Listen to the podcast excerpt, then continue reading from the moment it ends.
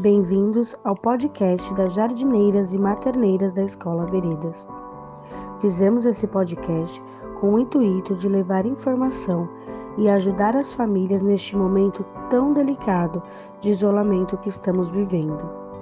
Os pais estão em casa, trabalhando e cuidando das crianças, e precisam inventar maneiras novas para lidar com a situação.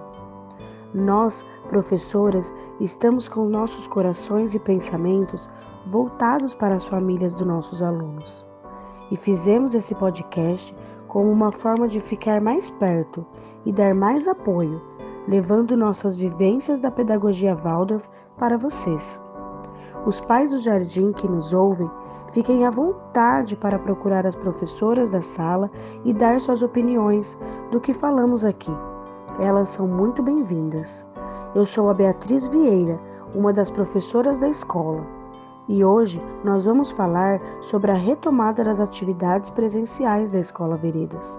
Importante ressaltar que a fala de todos os convidados se refere à primeira semana de aula, que foi do dia 19 a 23 de outubro. Convidamos a doutora Márcia Gonçalves de Oliveira, pneumologista, ampliada pela antroposofia e membro da Comissão de Saúde e Segurança da Escola Veredas, para conversar sobre o panorama atual do coronavírus. Seja bem-vinda. Olá, muito obrigada né, pelo convite. Fico muito feliz em trazer algumas informações para vocês. E é, como que a gente pode começar falando de Covid, né? Então, assim, é uma doença que está fazendo o mundo mudar forçosamente é, de uma forma que ninguém consegue entender, ninguém consegue prever nada. Né? Então a gente pode dizer que quem não tiver confuso nessa época não está bem informado, porque está tudo muito incerto. Né? É, quando a gente fala de número de casos, a gente se assusta, né? porque esse número está cada vez maior. Né? E falando de, de, dos casos hoje, a gente está com mais de 39 milhões, já passamos de um milhão de mortos, né? Então é uma doença que tem assustado bastante, né? Não existe uma pessoa no mundo que não tenha medo uh, do coronavírus. Uh, num ranking, o Brasil é o terceiro em posição, então isso, isso é, não é um privilégio exclusivo nosso, mas é uma população muito grande, né? e, e e com uma doença com uma alta infectividade, um grau de contaminação muito importante. Então a gente só fica atrás dos Estados Unidos e da Índia, que também são países que têm uma população muito grande. No, no Brasil, a gente está né, tá em torno de 4, de 5 milhões e mantemos uma taxa de letalidade em torno de 3%. Então, é uma doença é, que tem uma mortalidade que pequena, mas como a gente está vivendo uma pandemia, esses números tornam-se cada vez maior e assustam, é, e, e, não é por menos. Né? Quando a gente fala da cidade de Campinas, a gente observa que aqui fez uma curva é, onde em julho, né, no auge do, dos casos, Uh, foi o auge dos casos e isso vem tendo um, um, decréscimo ao longo dos meses. Então a gente saiu de uma média de 700 casos por dia e hoje em dia nós estamos em 150. Então, assim, nós não saímos da pandemia, né? Nós vivemos uma pandemia, mas nós estamos no momento mais favorável. Quando nós falamos em, em, ocupação de leitos, né? Então a gente também viveu isso é, o reflexo disso na mesma curva. Então, em junho, julho, nós tínhamos aí 100% de ocupação dos leitos, principalmente UTI, as formas graves, e depois isso foi decaindo. Hoje nós estamos com a taxa de ocupação em torno de 58%. Então, nós vivemos um momento mais favorável, né? E quando se fala de testagem, então, é, se a gente imaginar um gráfico também seguindo né, esse padrão, que começou em março, pequeno número de pequenos casos, depois esse número foi aumentando, atingindo o ápice em julho. Quando nós testávamos é, é, esses testes, 70% deles eram positivos para a Covid. Né? E agora isso já está em torno de 10%. Então, é, estamos ainda vivendo uma época é, importante de, da pandemia, é, mas que está havendo uma flexibilização maior. Então, nós estamos vivendo um momento de um pouquinho mais de liberdade, mas com toda a cautela e segurança. Né? Uh, quando a gente vai falar de Covid, é importante de onde vem essa fonte, né? Então a gente não pode cair em informações falsas. Então é, é muito importante que, que se busque nos dados, os boletins epidemiológicos de órgãos que sejam é, referências, né? Então, da mesma forma, o que eu vou falar aqui para vocês, eu busquei em revistas médicas que são conceituadas, que têm um, um rigor para publicação, que acompanham normas técnicas, né? E quando nós falamos de, da transmissibilidade do Covid para criança, a gente observa que ela é em torno de 1 a 3%. Né? Então, as crianças estavam isoladas, estavam protegidas nas suas casas e, mesmo assim, elas adoeceram. É, nós temos uma população muito grande né, de crianças e, mesmo assim, a maioria dos casos foi infectados pelos seus familiares. Né? Então, é, o pai e a mãe estavam ainda trabalhando fora, estavam indo resolver as coisas que precisavam sair de casa e acabavam, né, é, trabalhavam em, em situações que necessitavam estar expostos e aí traziam essa doença para casa. Mas felizmente ela tem poupado as crianças, então as crianças têm é, desenvolvido as formas assintomáticas ou com poucos sintomas. Né? Então, quando a gente pega esses três primeiros espectros, vamos dizer assim, o leve, o assintomático e o moderado, isso dá em torno de 97% dos casos. Né? 2,5% evoluem com formas graves e desses graves, 0,4% evoluem com forma crítica, né? aquele paciente que vai para a UTI e que tem uma, uma grande chance de desfecho desfavorável as curvas de, de mortalidade pelo Covid, elas também variam bastante, né, conforme a faixa etária. Então, se a gente pega uma população menor que 18 anos, a taxa de letalidade é em torno de 0,04%. Se a gente vai para o outro extremo da curva, os pacientes maiores que 85 anos, a taxa de mortalidade é de 31%. Então, a gente vê que ela trabalha com com a mortalidade aumenta conforme aumenta a faixa etária. E nesse dado é importante a gente prestar atenção que a letalidade nos menores de 18 anos ela é menor do que a letalidade para gripe, do que para bronquiolite. Então nós convivemos com outras doenças já há muito tempo, nós não né, é, é, interrompemos todas as nossas atividades né, por outras doenças que o mundo já está acostumado. E esta, ela tem uma taxa de letalidade de 0,4%. Então, talvez isso seja uma, né, um pontinho de, de interrogação para a gente refletir sobre isso. Em Campinas, essa curva de mortalidade ela foi semelhante, né? Então, nos maiores que 90 anos foi em torno de 45% e nos menores de 9 anos em torno de 0,1%. Quem são essas crianças que evoluem mal? Né? As crianças que, que evoluem com as formas mais graves são crianças que já têm alguma doença. Né? Então, tem algumas doenças, tem crianças que já possuem alguma doença é, genética, que fazem algum tratamento, que tem um câncer, então essas crianças evoluem, evoluem mal. É, esse estudo, tem um estudo que, americano que ele avaliou 2.572 pacientes e destes, os que internaram, é, 77% tinham uma doença e dos que estavam em UTI, 100% tinha alguma doença. E quais são essas doenças? Né? Então, como eu disse, são pacientes que têm uma doença pré-existente, é uma doença cromossômica, é uma doença renal, ele faz uso de, de terapias que diminuem a imunidade, ele tem uma doença hepática, está é, tá com sobrepeso importante. Então, são esses pacientes que a, as famílias têm que estar mais atentas, né? Um, quando se avalia por diferentes faixas etárias, é, a gente tende a acreditar que a criança ela transmite menos. É, criança é tido nos menores de 18 anos. Tem um estudo que avaliou se a população de 15 a 25 anos, ele avaliou por faixa, né, por grupos etários, e de 15 a 25 anos eles é, tiveram uma taxa de transmissibilidade muito parecida, uma carga viral muito parecida com o adulto, né? Uh, e isso não, não se apresentou para os menores de 15 anos. E na discussão desse artigo, ele coloca assim: será também que esse comportamento do adolescente que é mais gosta mais de infringir as normas sociais, ele não é também um fator responsável? Então a gente fica nessa dúvida, né? Mas a gente vê, uh, tem percebido que o comportamento dos adolescentes tem sido mais rebeldes em relação à máscara, em relação a se aglomerar. Tem um estudo francês que ele avaliou a expectativa, né, com a reabertura da escola e ele viu, né, que a, a, ele observou que a carga viral era semelhante nos diversos grupos.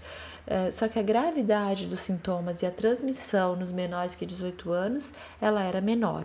Então, assim, os menores que 18 anos, eles possuem menos sintomas. Então, se ele possui menos sintomas, ele tosse menos, ele espirra menos, e aí é, me, tem um menor número de partículas né, que se dissemina pelo ar.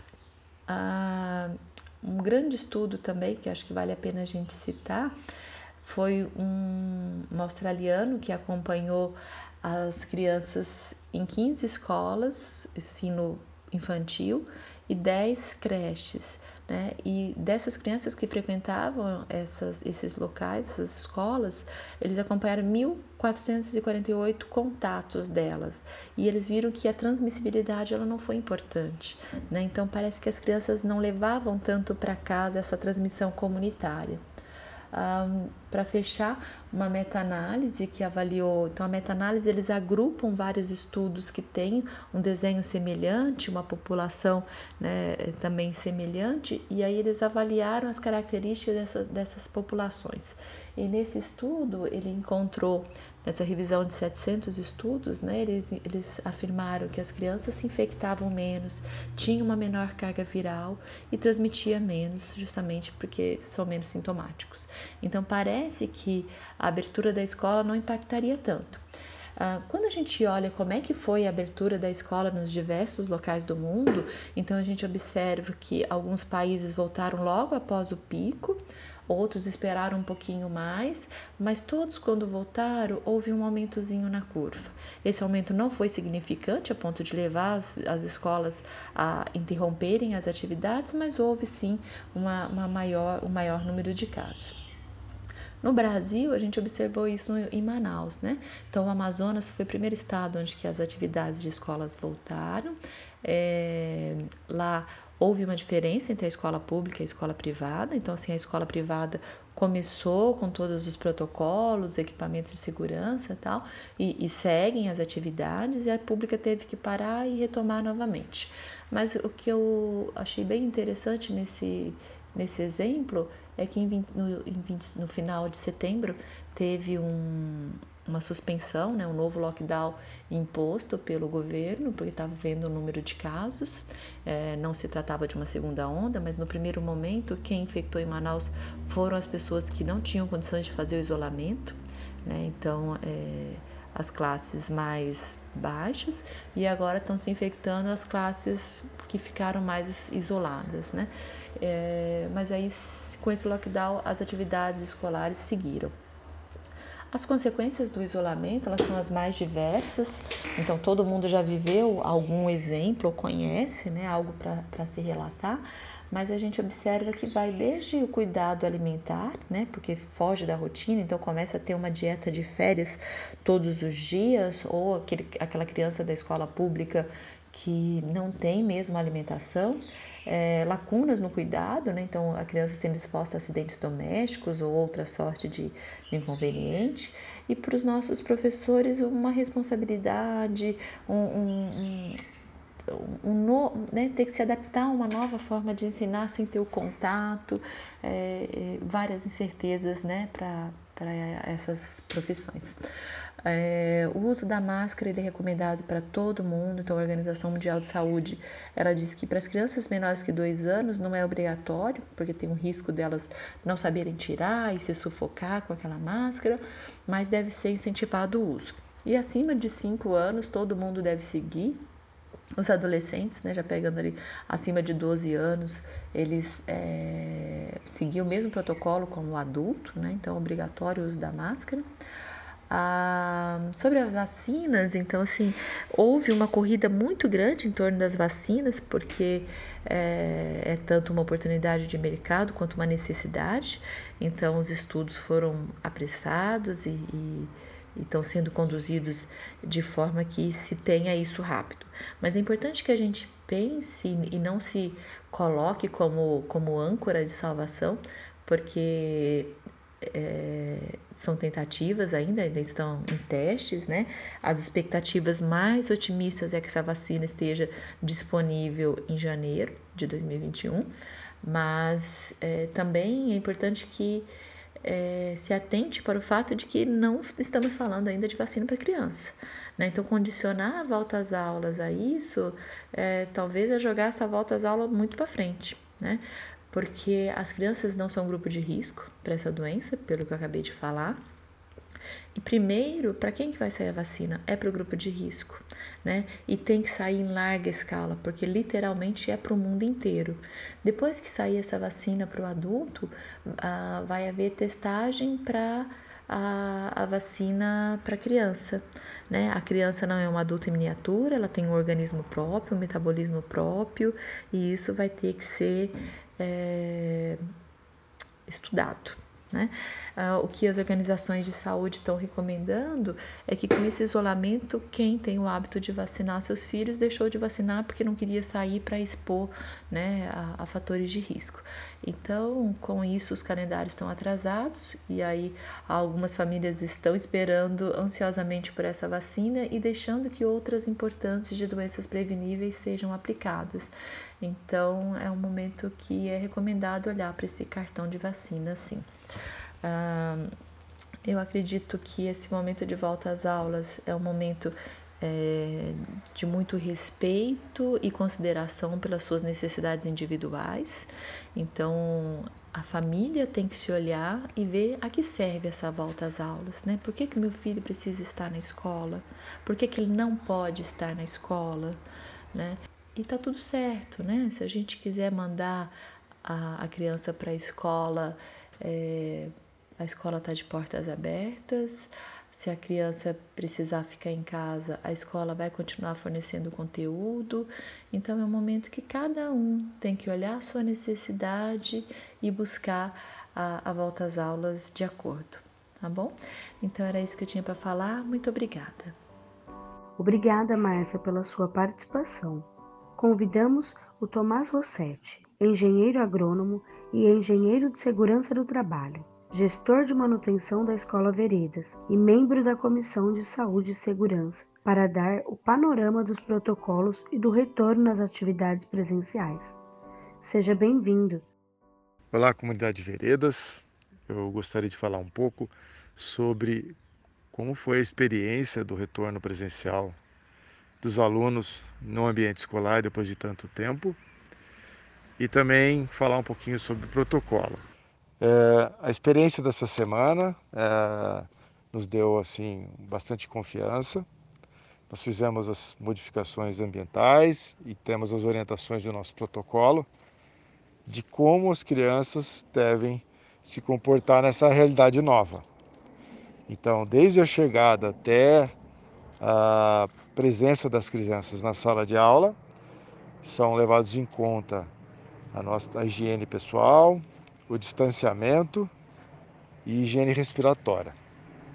Então, quando as pessoas entram na escola, a primeira coisa que a gente tenta fazer é evitar aglomerações. Os alunos se dispõem em pontos marcados na entrada da, do portão. No portão, ele passa por um tapete sanitizante, higieniza as mãos e ele se dispõe em espaçamento aguardando o professor. O professor vem e busca eles e isso é feito continuamente com as turmas que vão chegando. Então, na prática, nós conseguimos com sucesso manter o distanciamento e os alunos estão chegando na sala de aula.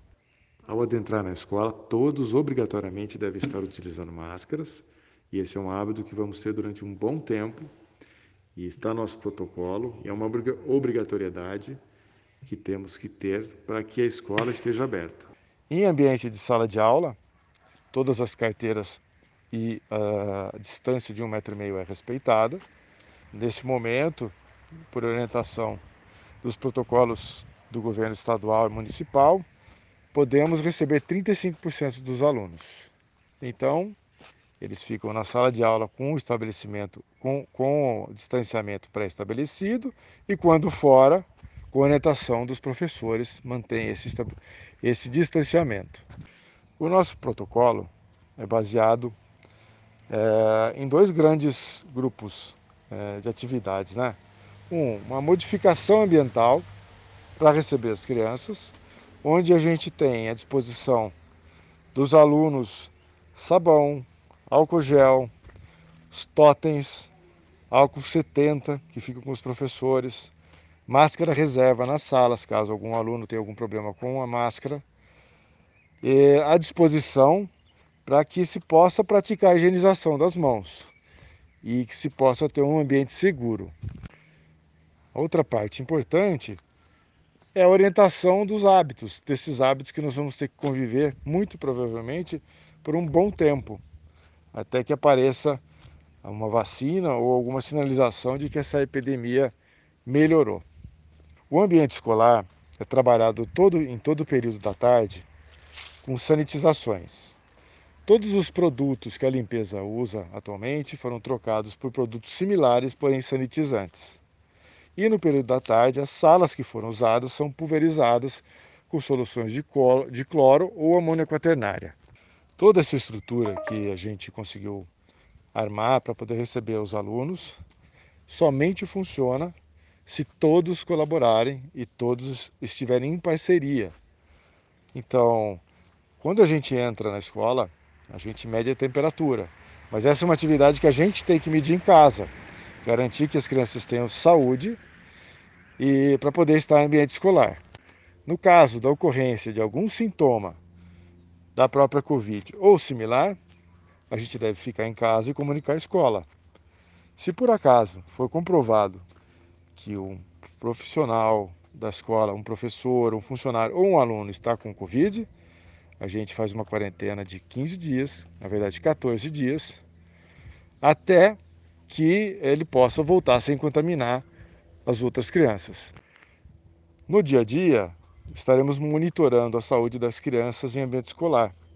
Caso ocorra, por exemplo, de no meio do período da manhã uma criança apresentar algum sintoma, por exemplo, febre, que não foi apresentado na entrada, a gente vai sair com a criança, vai para uma área de acolhimento, ligar para a família para que ela seja buscada e aí entrar com protocolo e orientações. Todo o protocolo ele é guiado e orientado pela Defesa Sanitária do município de Campinas. E é, essa autorização para a volta ela pode cessar caso a epidemia mude de status. Então, o que eu gostaria de dizer é que o protocolo é um documento que semanalmente, potencialmente, vai ser alterado, tendo mais ou menos rigidez, recebendo as orientações poder, do poder público. É importante que todos nós nos apossamos é, desse protocolo, tenhamos conhecimento dele e nos, que possamos nos orientar uns aos outros, porque esse novo, esses novos hábitos de comportamento são novidade e é uma construção.